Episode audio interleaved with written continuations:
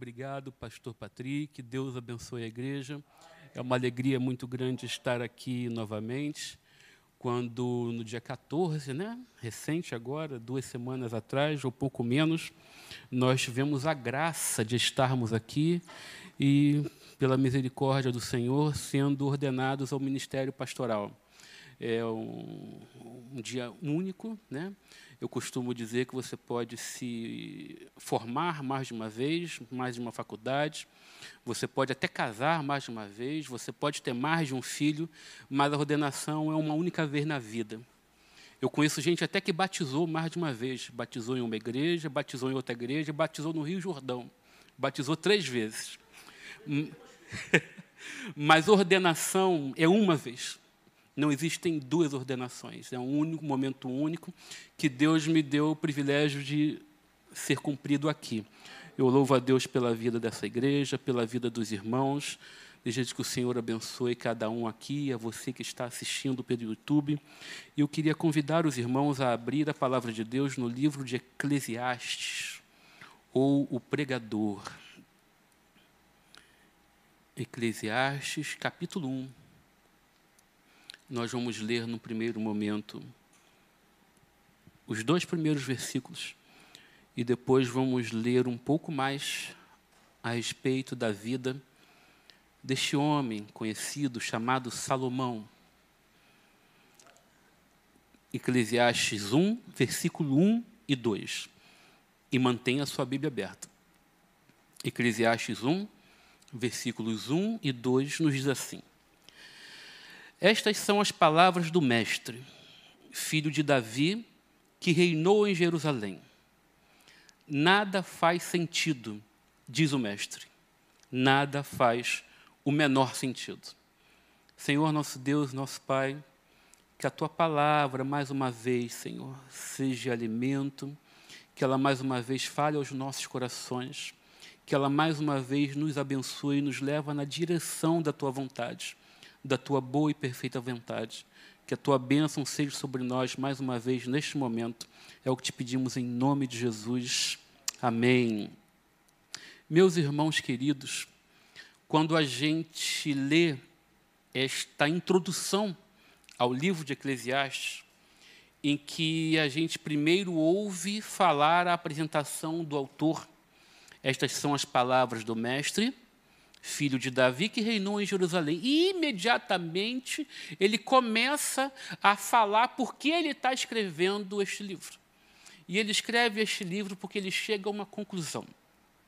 Nada faz sentido, nada faz o menor sentido. Quando a gente olha o livro de Eclesiastes, se a gente não conhecer a Bíblia, se a gente não conhecer a palavra de Deus, nem os seus personagens, dificilmente a gente pode imaginar que o autor deste livro seria o mesmo autor que teria sido o maior rei em termos de território, em termos de expansão, em termos de riqueza, chamado Salomão. Salomão foi territorialmente o maior rei da história de Israel. Durante o reinado de Salomão, Israel teve a sua maior extensão territorial. Salomão foi um rei extremamente rico, poderoso, respeitado. A palavra de Deus nos diz que Salomão foi o rei mais rico e mais poderoso do seu tempo em todo o mundo. Nós estamos acostumados com textos sagrados a falar de impérios, como teve o Império Grego, o Império Romano, o Império Assírio. Durante o governo, o reinado de Salomão, o império da época era Israel. Um homem sábio que teve o favor do Senhor, porque quando o Senhor apareceu para ele em sonho e disse para Salomão: Pede o que quiseres, Salomão pediu sabedoria. E para a gente compreender essa história e como ela começou, eu queria te convidar a ir lá no livro de 1 Reis, capítulo 3. É importante que a gente passe pela história deste homem e compreenda o que o Senhor fez através da vida dele. 1 Reis, capítulo 3, a partir do versículo 3. Salomão amava o Senhor andando nos preceitos de Davi, seu pai. Olha do lugar aonde Salomão saiu. Porém, oferecia sacrifícios e queimava incenso nos lugares altos. O rei foi a Gibeão para lá oferecer sacrifícios porque era o lugar alto e importante, o mais alto. Naquele altar, Salomão ofereceu mil holocaustos. Em Gibeão, o Senhor apareceu a Salomão de noite em sonho e Deus lhe disse: Peça o que você quer que eu lhe dê. Salomão respondeu: Foste muito bondoso com teu servo Davi, meu pai, porque ele andou contigo em fidelidade, em justiça e em retidão de coração diante da tua face. Mantiveste para com ele esta grande bondade, lhe deste um filho que se assentaste no seu trono, como hoje se vê. E agora, ó Senhor, meu Deus, tu fizeste reinar o teu servo em lugar de Davi, meu pai. Mas eu não passo de uma criança. Não sei como devo agir.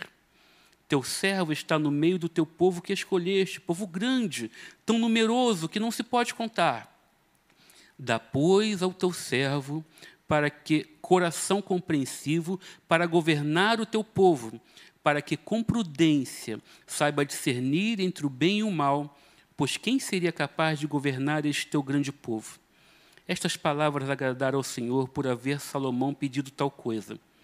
E Deus lhe disse: Já que você pediu isso, e não me pediu longevidade, nem riquezas, nem a morte dos seus inimigos, mas pediu entendimento, sabedoria, para discernir o que é justo. Eis que farei como você pediu.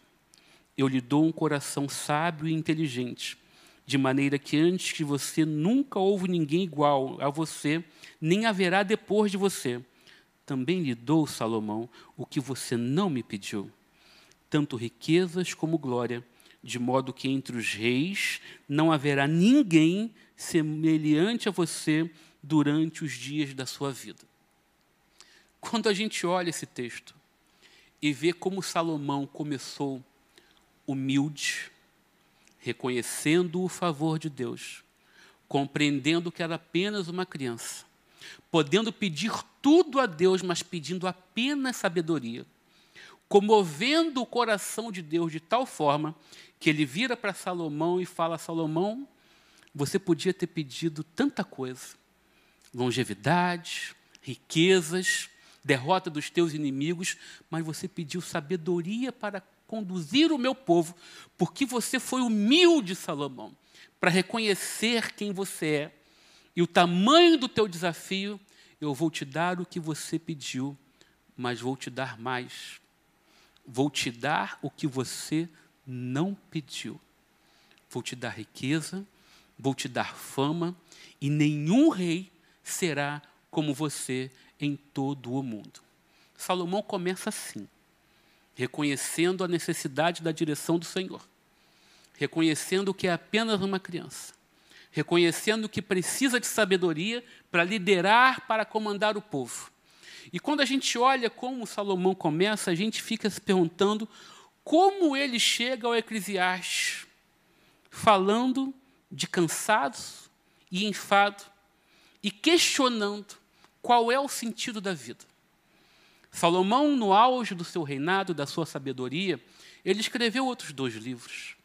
Escreveu o livro de Provérbios, de grande sabedoria, escreveu o livro de Cantares, de tanto amor. E agora, ao escrever o livro de Eclesiastes, a primeira coisa que nós percebemos é que Salomão já tinha vivido boa parte da sua trajetória. Porque no começo desta passagem, Salomão fala que ele reinou em Jerusalém.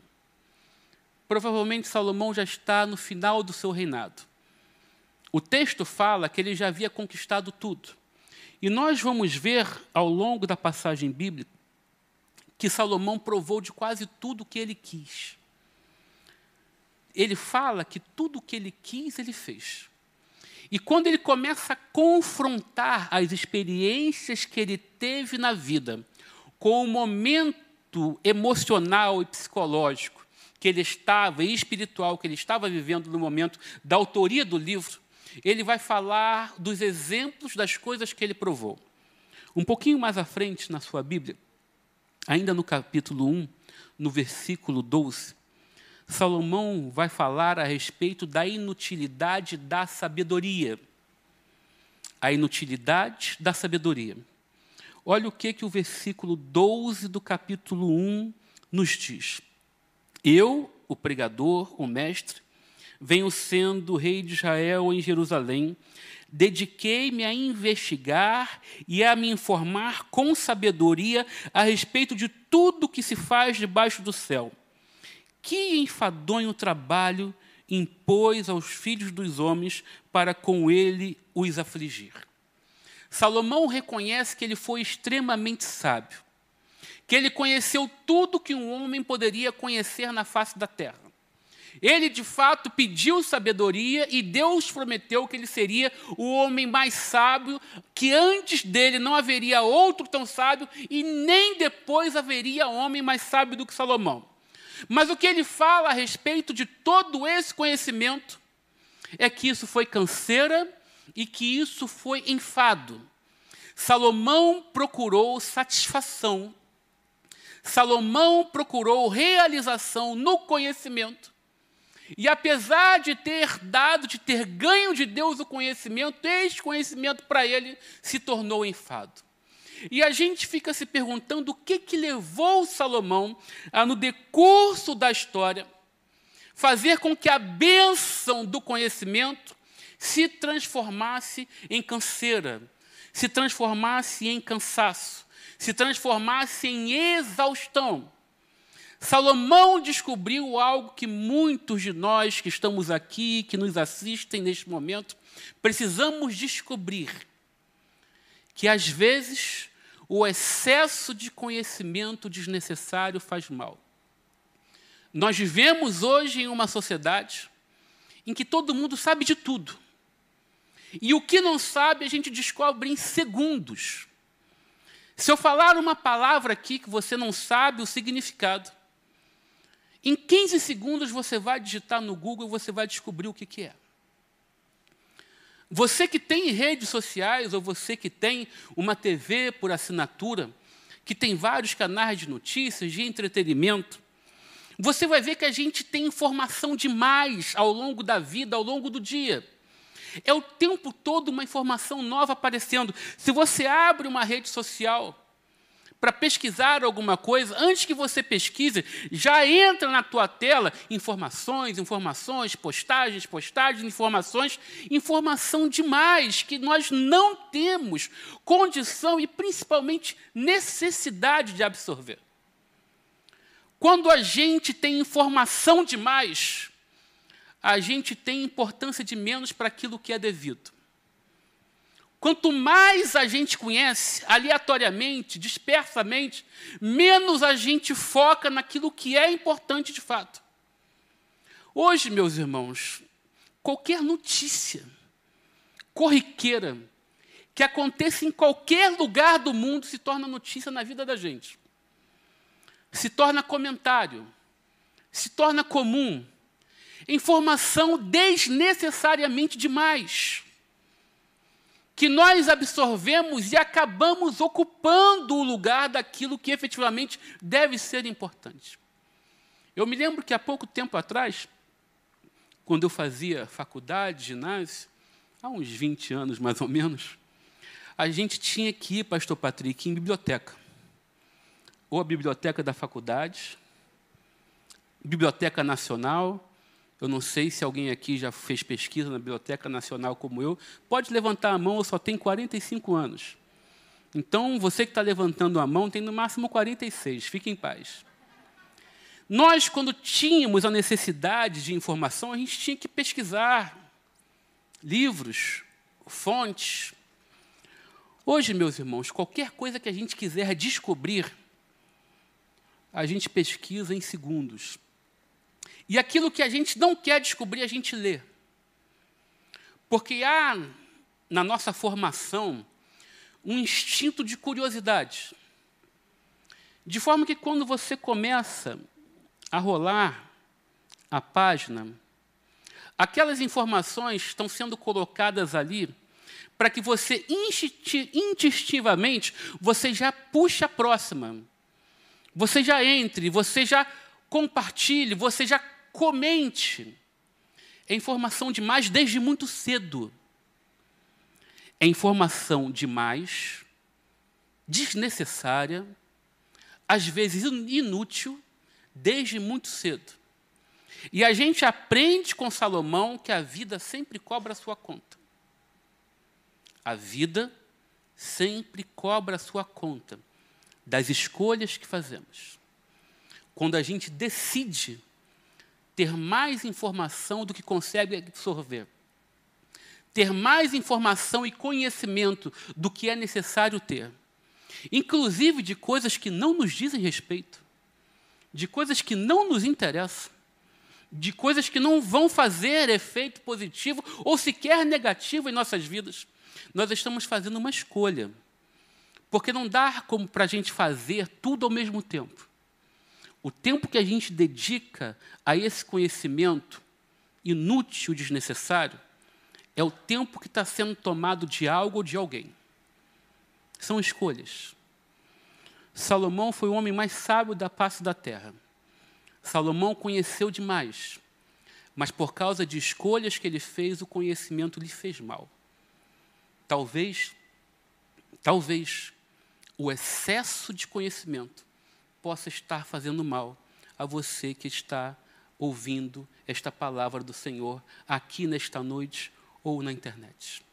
Talvez o excesso de conhecimento desnecessário, o excesso de conhecimento que não nos diz respeito, ele pode estar fazendo mal a gente e tomando algo precioso de pessoas ou até mesmo do Senhor a inutilidade do conhecimento. Mas Salomão vai um pouco mais além. Ele fala de três inutilidades. A segunda dela é a inutilidade dos prazeres.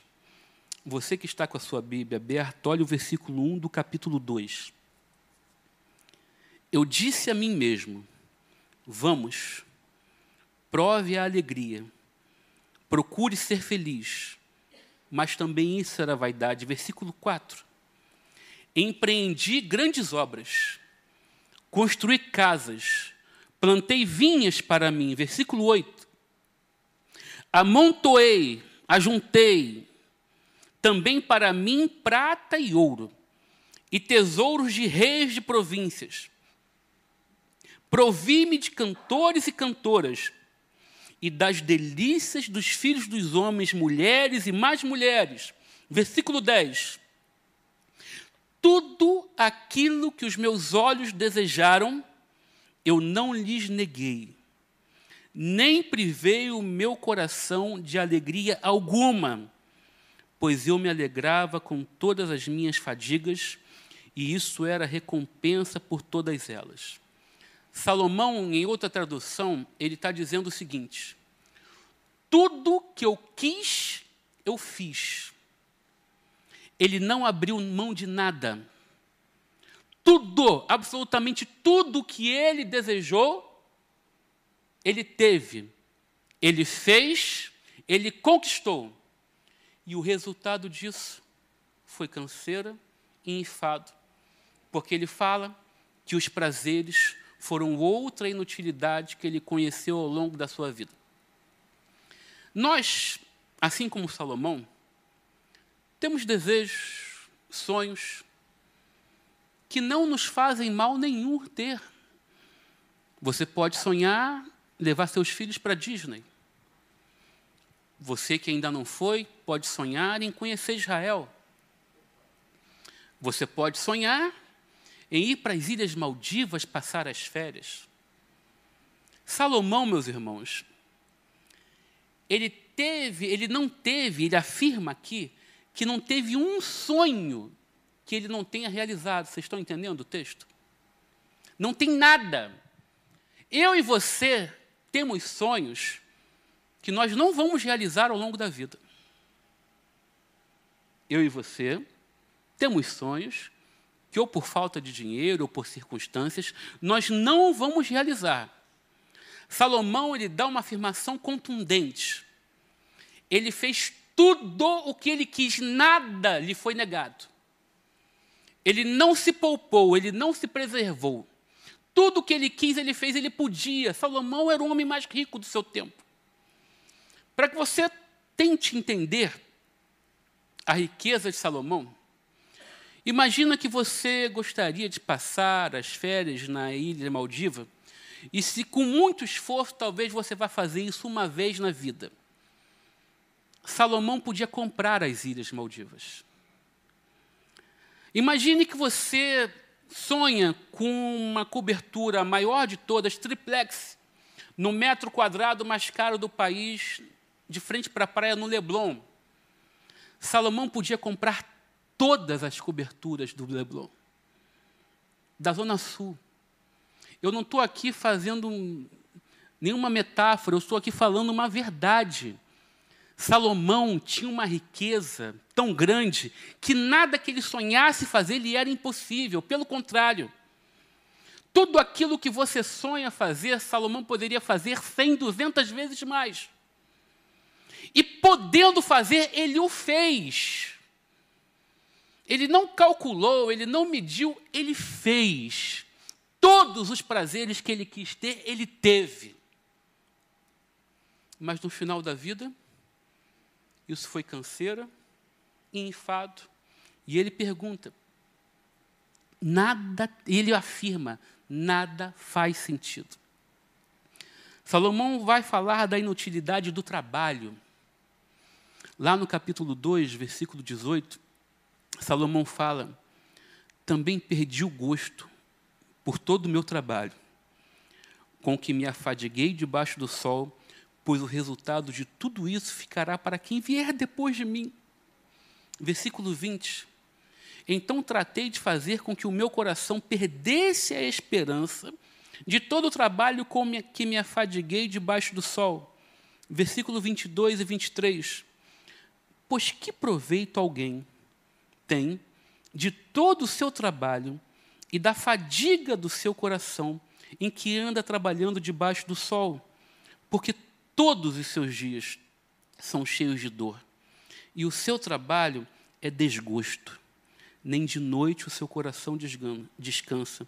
Também isto é vaidade. Salomão chegou a se desesperar. O termo é esse. Ele chegou a se desesperar, porque ele viu a vida que ele viveu, ele viu tudo que ele conquistou, tudo que ele alcançou, e ele olha para o futuro e diz: para quê? De que adiantou tanta riqueza? De que adiantou tanto trabalho? Se daqui a pouco se precipita o fim da minha vida e tudo vai ficar aí. E eu não tenho a menor ideia de como isso vai ser administrado depois da minha morte. Isso provocou desespero em Salomão, angústia. E aí ele começou a ver o seu trabalho como inútil, enfado, desnecessário. Ele olha para isso e ele não tem prazer. E como é ruim a gente não ter prazer naquilo que a gente faz. É uma desgraça, é uma tragédia. A gente não gostar do que a gente faz. A gente tem um ofício, seja no trabalho secular, seja na igreja, mas a gente faz aquilo forçado. A gente não tem satisfação, a gente não tem ânimo, a gente não tem vontade. O trabalho pesa, ele não dá alegria. Você sai de casa, mas você sai arrastado. Se você pudesse, você não saía. Que coisa terrível a gente não ter satisfação com o fruto que as nossas mãos produzem. Que coisa terrível é a gente não se alegrar com os resultados do nosso trabalho. Olha como o ponto de vista faz diferença. Como pode alguém com um reino próspero, com um trabalho bem sucedido, com promessas cumpridas, templo construído, expansão do reino, como pode alguém olhar para isso tudo e se desesperar? Como pode alguém alcançar toda a realização do seu trabalho, ver concretizado, seus planos darem certo, e olhar para trás e ver que isso não tem sentido, isso lhe provocar desespero, isso lhe provocar agonia. Como é possível Salomão chegar ao final da vida e ver que a sabedoria foi inútil, que os prazeres foram inúteis e que o trabalho foi inútil? Se você ler o livro de Eclesiastes, você vai perceber facilmente traços depressivos na, na, na, na fala e na forma de Salomão. Você vai ver uma pessoa que não se alegra com nada, uma pessoa que nada satisfaz, uma pessoa para quem a vida perdeu sentido, uma pessoa que teve tudo, mas que nada mais vale a pena. E a gente olha para isso, a gente olha lá para Reis, o texto que a gente leu, o texto tão lindo e puro de como Salomão começou. E a gente olha agora para o livro de Eclesiastes, todo o livro de Eclesiastes, e vê como Salomão termina. E a gente fica tentando entender o que, que aconteceu no caminho. Aconteceu a desobediência, aconteceu a arrogância, aconteceu a prepotência, de achar que já não precisava mais do favor do Senhor, aquela criança lá de Primeira Reis, aquele homem que chega para o Senhor e fala: Eu sou apenas uma criança, eu não sei fazer sozinho. Ele agora já se acha adulto. Ele já acha que dá para fazer sozinho. Ele já conquistou muita coisa. Ele já não precisa tanto mais de Deus. E quando Salomão deixa de ser menino diante do Senhor, quando ele passa a ser o homem Salomão, o trabalhador, o conquistador, o realizador, o cara, aí tudo começa a desmoronar. E aí ele fala: nada mais tem sentido. E esta palavra pode assustar a mim a você, porque Salomão se o grande Salomão, ao longo da sua vida, carregou uma frustração tão grande de ter provado tudo e nada ter valido a pena, você pode olhar para isso e se perguntar, mas afinal de contas, se nada faz sentido para Salomão, qual sentido vai ter a vida para mim? Se Salomão, que realizou todos os sonhos que eu não vou realizar na minha vida. Se Salomão cresceu estruturalmente, fisicamente, em importância, como talvez eu nunca me realize, se Salomão viu a plenitude do seu trabalho ser cumprido, 100% das metas atingidas, tudo, tudo deu certo. Se Salomão não se satisfez com isso, e se a vida para ele não tinha sentido, Afinal de contas, o que vai ter sentido para mim? E eu queria, com base no exemplo de Salomão, dizer para a igreja, para aqueles que nos assistem neste momento, que existem coisas que valem a pena na vida, apesar de todo o desânimo, descrença e frustração de Salomão. A primeira delas, meus irmãos, é que vale a pena ser fiel ao Senhor no muito ou no pouco. Salomão progrediu às custas da fidelidade ao Senhor. Salomão expandiu o reino. Salomão abençoou ao reino de Israel por causa da fidelidade ao Senhor, por causa da bênção do Senhor, por causa do zelo do Senhor. O fracasso da vida de Salomão começa com a perda da fidelidade. E o que Salomão escancara e denuncia para mim e para você é que vale a pena ser fiel. A fidelidade é recompensada.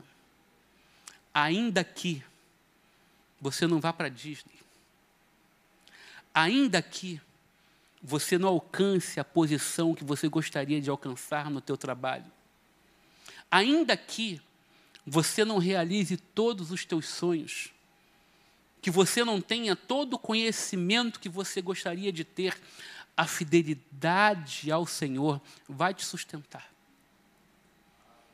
Mas Salomão nos faz um alerta. Deus não tolera a infidelidade. Deus não negocia aquilo que é devido exclusivamente a Ele. Deus exige de mim e você exclusividade. Deus não aceita que haja divisão, que a gente ofereça para Ele e também para algo ou para alguém. O Senhor exige de nós fidelidade. E muitas vezes nossas vidas estão tropeçando, como foi tropegar a vida de Salomão, porque, sem perceber, nós estamos negociando a fidelidade ao Senhor. Como é que a gente faz isso? Substituindo. Salomão construiu altares a deuses estranhos. E muitas vezes, altares para deuses dos nossos dias estão sendo construídos no lugar do altar do Senhor. O lugar do altar é o lugar da adoração. No altar está a nossa oferta, está o nosso coração. E muitas vezes o nosso coração não está sendo rendido ao Senhor na sua totalidade. Muitas vezes está havendo disputa nessa relação. Muitas vezes não está havendo exclusividade.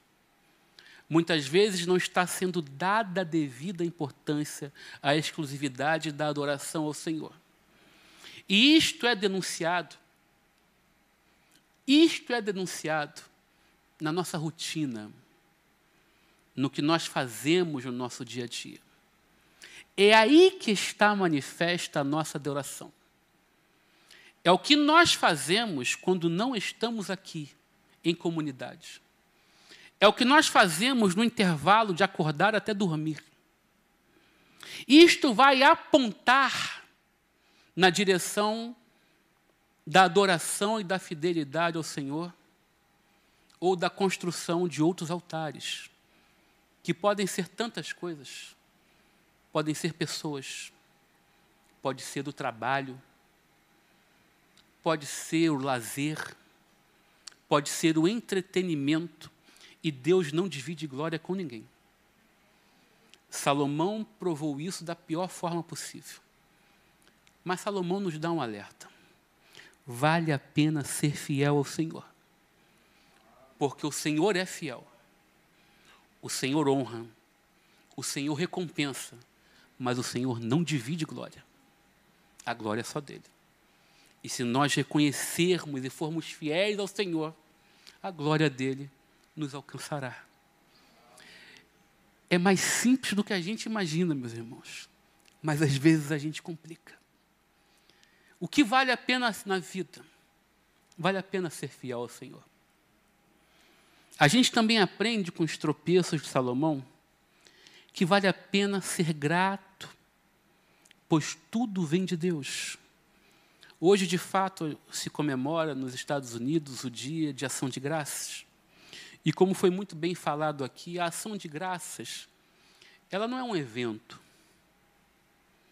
A ação de graças, ela é o momento da gratidão que a gente tem quando acorda. Porque Deus prometeu que ao acordar, ao acordarmos, a misericórdia dele se renovaria sobre nós todos os dias. Deus não tem feriado. Deus não tira férias. Deus não se cansa. Deus está o, o tempo todo. Deus entrega todo o tempo.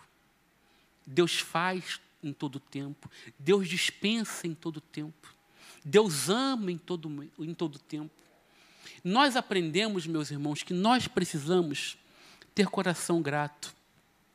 A gratidão também é inegociável.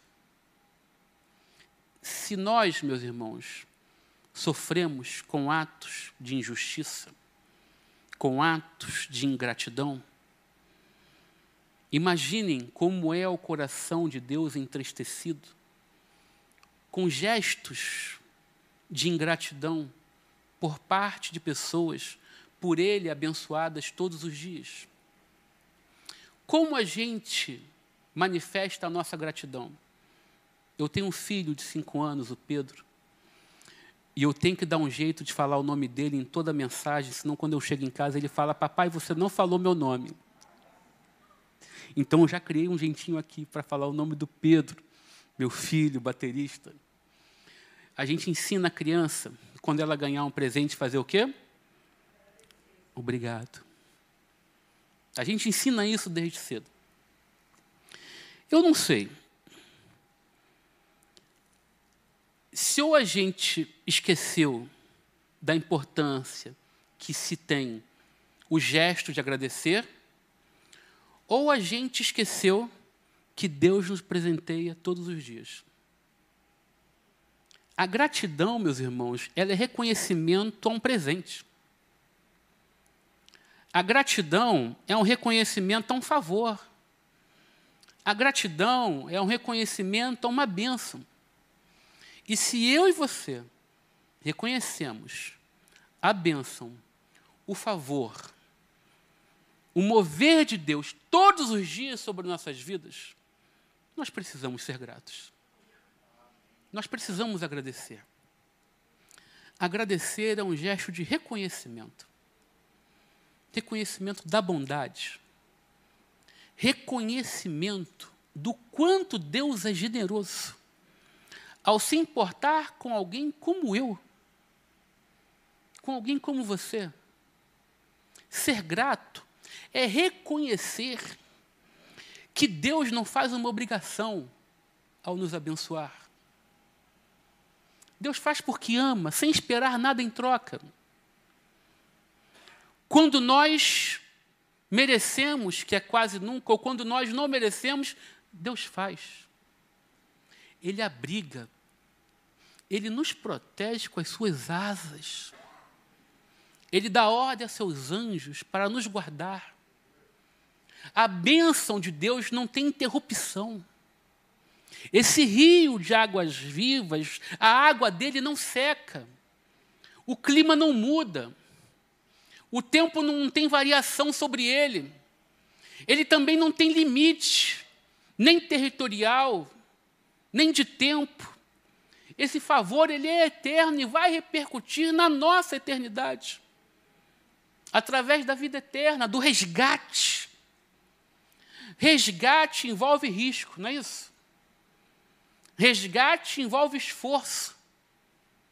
O nosso resgate custou a cruz. O nosso resgate se deu com sacrifício. Um sacrifício que Jesus cumpriu por mim e por você, mesmo sendo eu e você quem somos. Este reconhecimento dessa graça, desse amor, precisa nos levar na direção da gratidão. O que vale a pena na vida? Ser grato. A gratidão é inegociável. Em terceiro lugar, vale a pena ser generoso. Uma das maiores satisfações que alguém pode ter é fazer o bem ao próximo. No texto sagrado, na história de Salomão, a gente vê Salomão acumular muita riqueza. De tal forma que, quando chega o final da vida, Salomão olha para trás e vê tudo o que ele está deixando e se pergunta: o que, que vão fazer com isso agora? Salomão acumulou aquilo que ele não tinha como usar, nem se vivesse dez vezes. Acumular, meus irmãos, faz mal. Acumular o que não se precisa é egoísmo. Poder ser generoso, poder abençoar, poder dar e não o fazer é contrário à fé. Jesus é o maior exemplo de dar sem esperar.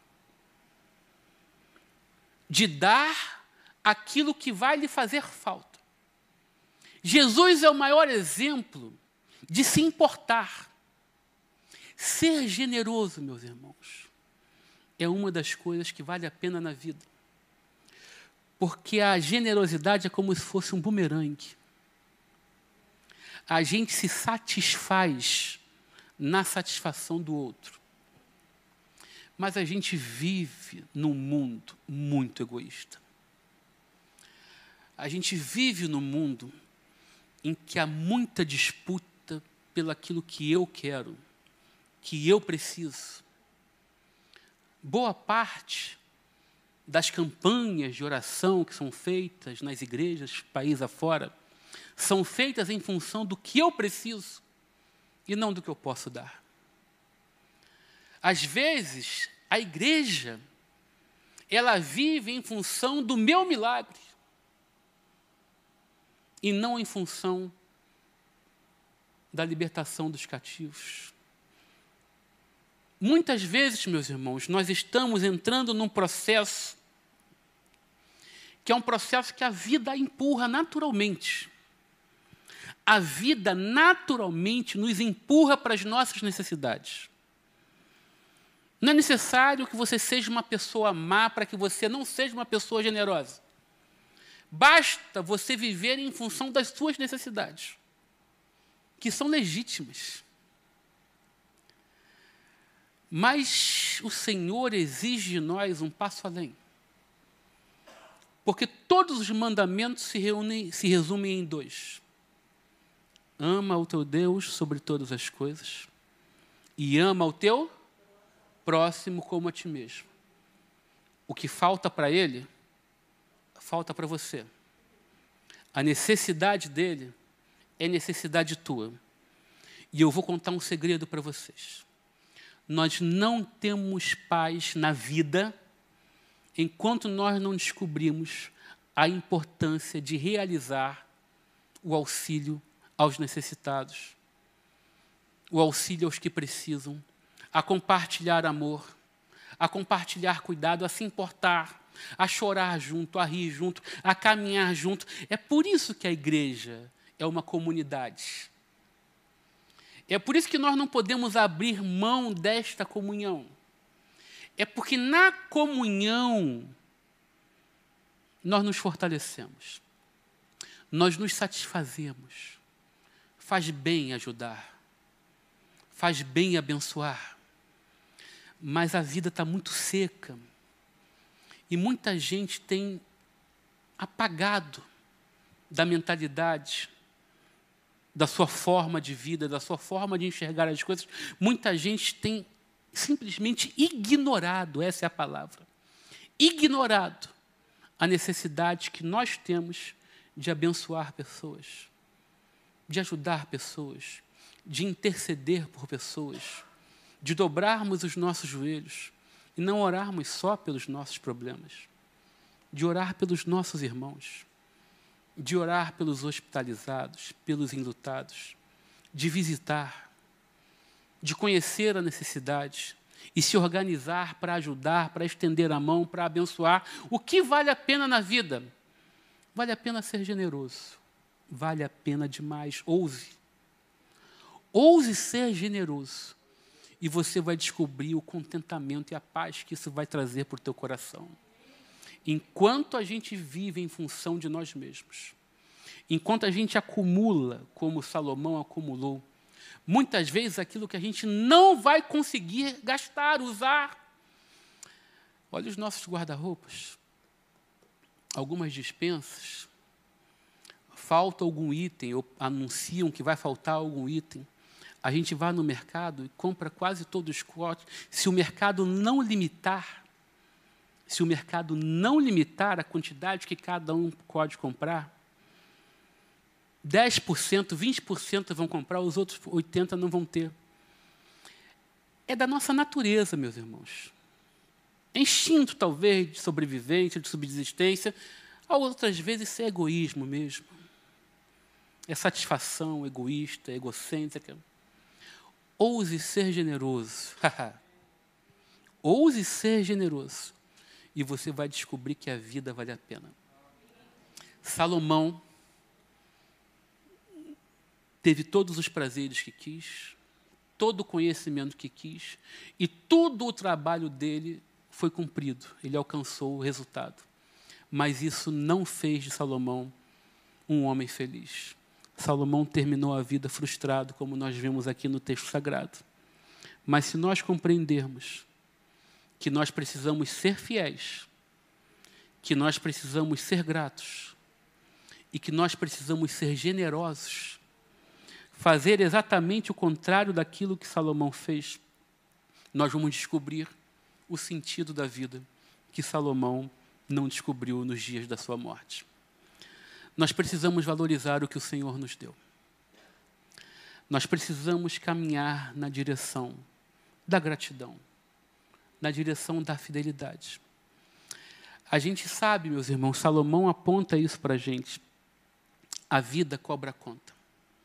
Se você olhar lá, 1 Reis, versículo 11, capítulo 11, versículo 12, a Bíblia nos diz: Pois o Senhor lhe disse a Salomão: Uma vez que você não cumpriu minha aliança e desobedeceu a meus decretos, certamente tirarei de você o reino e o entregarei a um de seus servos. Mas por causa de seu pai Davi, não lhe tirarei enquanto você estiver vivo. Tirarei o reino do seu filho. Salomão termina a vida dependendo do favor do Senhor sobre o seu pai. Na hora de pesar a balança, meus irmãos, da vida, a balança foi desfavorável para Salomão. A balança pesou de forma definitiva. Às vezes, a balança chega para nós. Às vezes nós sentimos o peso da balança e às vezes ela pesa de forma desfavorável. E isso só acontece, meus irmãos, por causa da condução da vida. Isso acontece por causa da forma como nós ofertamos ao Senhor, por causa da forma como nós dedicamos. A balança, ela só vai pesar negativamente para nós se as nossas escolhas forem escolhas que vão nos trazer consequências negativas. Foi assim com Esaú. Hebreus nos aponta que Esaú, mesmo buscando com lágrimas o arrependimento, não o alcançou. A balança para Esaú foi desfavorável. E às vezes a gente chega num momento da vida que a vida cobra o seu peso. Que a vida cobra o peso das escolhas que a vida cobra as nossas decisões. E muitas vezes, pessoas terminam a vida frustradas, desiludidas, desamparadas, como Salomão e como Esaú, por causa das escolhas que fizeram. Mas hoje, meus irmãos, hoje não é o dia da balança pesar negativamente. Hoje não. Hoje é o dia do favor do Senhor. Hoje é o dia da restauração. Hoje é o dia que aquele que escreve histórias, aquele que reescreve sonhos, aquele que pode transformar a frustração em alegria, hoje é o dia de Jesus alcançar o coração daqueles para quem a balança tem sido desfavorável. Porque hoje é o dia que o Senhor escolheu para dar para mim e para você a oportunidade de recaminhos, a oportunidade de recomeços, a oportunidade de consertos, a oportunidade de ajustar a vida. Muitas vezes a nossa vida se perde, assim como Salomão, ela se perde entre nossos dedos, entre nossas mãos, nossas famílias, por causa de escolhas que nós vamos fazendo ao longo do processo. E a vida cobra. E às vezes o peso é duro. Mas hoje o Senhor está nos dando uma oportunidade de termos os nossos sonhos restaurados, de termos os nossos planos restaurados, de termos a nossa vida consertada e de vivermos uma vida de entrega e transformarmos a frustração em alegria, o fracasso em êxito e o afastamento em comunhão e em amor e em união com o Senhor. Se coloque de pé comigo. Porque nós vamos orar pedindo ao Senhor. Na verdade, nós vamos orar falando para o Senhor que nós não vamos perder essa oportunidade de recuperar coisas que foram perdidas, coisas que ficaram pelo caminho, coisas que nós estamos carregando e que nós não estamos conseguindo suportar o peso. Porque nós fizemos escolhas, escolhas erradas ao longo da história, como Salomão fez. Salomão não encontrou a oportunidade da restauração. Mas eu e você hoje estamos tendo a oportunidade de termos a nossa história restaurada por causa do Senhor, por causa das suas misericórdias que não têm fim, por causa da nossa confissão, por causa do nosso coração quebrantado, por causa da misericórdia do Senhor, por causa do seu amor. Por isso, fale com Ele agora, você que está aqui, você que está em casa assistindo. Não perca a oportunidade da restauração do Senhor. Não perca a oportunidade de ter restituído, restaurado os teus sonhos, a tua família, a tua saúde. Receba do Senhor a paz que Ele pode te dar, Senhor nosso Deus, nosso Pai. Nós te somos gratos, Senhor, porque Tu és um Deus que dá oportunidades. Tu és um Deus que abre portas.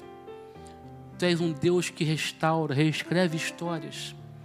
E talvez neste momento, ó Pai, existem pessoas que estão diante de Ti, com suas vidas destroçadas, carregando frustrações, fracassos, muitas vezes por causa de escolhas, processos, decisões que são tomadas ao longo da vida, mas que tu, Senhor, tens o poder de restaurar. Tu tens o poder de fazer de novo. Tu tens o poder, ó Pai, de abençoar, de juntar cacos, de reconstruir histórias, dar novos sonhos, de restaurar famílias, de livrar pessoas da tristeza, devolver cor aos dias. Tantas pessoas acordam e não conseguem enxergar cor na vida. Mas tu tens a oportunidade, ó Pai, tu nos dá a oportunidade nessa noite pintar quadros coloridos, de voltar a nos fazer a sorrir, de afastar a dor, o sofrimento, a culpa e trazer alívio, trazer descanso, trazer paz, restaurar sorte. Que tu faça por misericórdia isso neste momento, Pai.